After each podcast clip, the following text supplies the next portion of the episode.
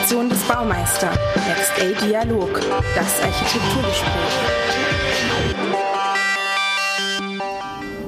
Doshis Ausgangspunkt eigentlich ist. ist er gestaltet ja eine Architektur für den Menschen und ist, er ist ja auch wirklich tief verwurzelt in Indien. Genau so sind seine Gebäude auch gebaut. Also das ist, sie sind offen, sie sind mit Licht gefüllt, genau so, wie er auch fühlt. Ja, also heute tauchen wir in die Architektur des großen Architekten bei Krishna Doshi ein. Neben mir Simone Bader, Kuratorin am Architekturmuseum in München. Und hier in der Pinakothek der Moderne, in dieser großen Ausstellung, die dem indischen Architekten gewidmet ist, kann man viele Werke des mittlerweile 92-Jährigen auf Plänen hier und Fotos, Modellen und auch auf Videos sehen. Übrigens im Hintergrund gibt es auch eine Klanginstallation zu hören. Und so reisen wir jetzt leichter in Gedanken nach Indien. Also man betritt die Ausstellung tatsächlich durch die Gestaltung durch sein eigenes Wohnhaus.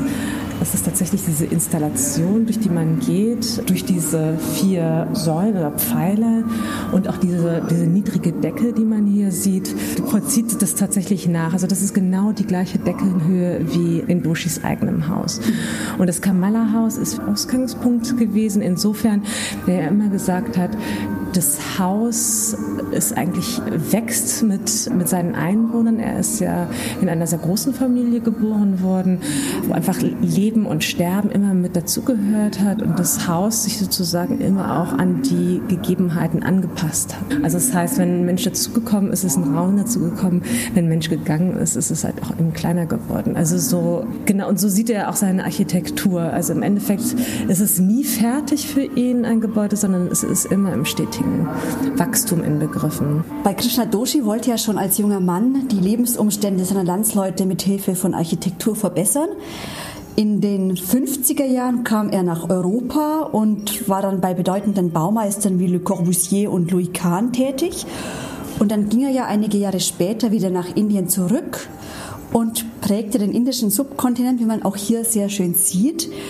Doshi hat ja eine ganz eigene Architektursprache entwickelt und auffallend ist auch diese enge Verzahnung von Innen- und Außenräumen. Und hier sieht man das ganz schön am Grundriss zum Beispiel, dass er tatsächlich, denn in Indien ist es ja sehr, sehr wichtig, dass es offene und geschlossene und halböffentliche Räume gibt, weil die meisten, sagen wir mal, das Leben findet eher auf der Straße statt, aber dann gibt es eben auch diese halböffentlichen Räume, die dann sozusagen zur Straße hinführen, wie Treppen, Terrassen, Terrassen und Balkone.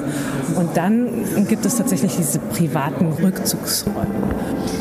Hier im Architekturmuseum sieht man zahlreiche Projekte aus der Zeit von 1958 bis 2014. Man sieht auch viele soziale Projekte, die Doshi realisiert hat. Das Video zum Beispiel zeigt hier, das wir hier in der Ausstellung sehen, das zeigt jetzt einen Slum. Und zwar ist es für ihn total wichtig, die Strukturen dieses Slums, also wie die Menschen zusammen wohnen, auch zu verstehen, um sie dann im Projekt umsetzen zu können. Wie diese Menschen zusammen wohnen, also dass man das nicht aufbricht, sondern das gibt ja ganz bestimmte Mechanismen, warum sie oder Strukturen, warum sie auch so wohnen, sondern dass man das aufnimmt in, ja, in den Grundriss und eigentlich auch in den Aufbau. Und er schaut auch immer auf, also was ist, was, was gibt der Kontext, wie sind die Materialien und die nutzt er auch so, dass die Leute eben, also die Bevölkerung dann auch weiterbauen kann. Also ich meine, das ist genau das, was man jetzt sieht auf den Abbildungen, es jetzt heute aussieht, also mit den unterschiedlichen Farben. Also die, die Bevölkerung hat es wirklich sich auch angeeignet, indem sie Gebäude gestrichen hat und erweitert hat und ähm, Verzierungen hinzugefügt hat. Das, was ich gesehen habe in Indien selbst, äh, ist es schon so, dass Treppen genutzt werden, anders als bei uns tatsächlich, als Orte zum Verweilen, ähm, Orte, die die man nicht nur benutzt, um irgendwie hochzugehen oder runterzugehen, sondern auch zum Verweilen tatsächlich. Also das sind Begegnungsorte. Und in anderen Häusern zum Beispiel also gibt es immer diese, diese bestimmten Elemente, die dazu führen, dass man den Kontakt zum öffentlichen Raum hat. Also das heißt, Es gibt zum Beispiel so Sitznischen immer häufig vor, vor Häusern, auf, also da kann man sich hinsetzen und Leute können kommen, also vor den, genau vor den Häusern auf der Straße, also so, dass da auch immer wieder so ein Austausch stattfindet. Also diese wirklich, diese halböffentlichen Räume, die spielen, glaube ich, eine unglaubliche Rolle in Indien. Mehr noch als bei uns. Vielen Dank für die Führung.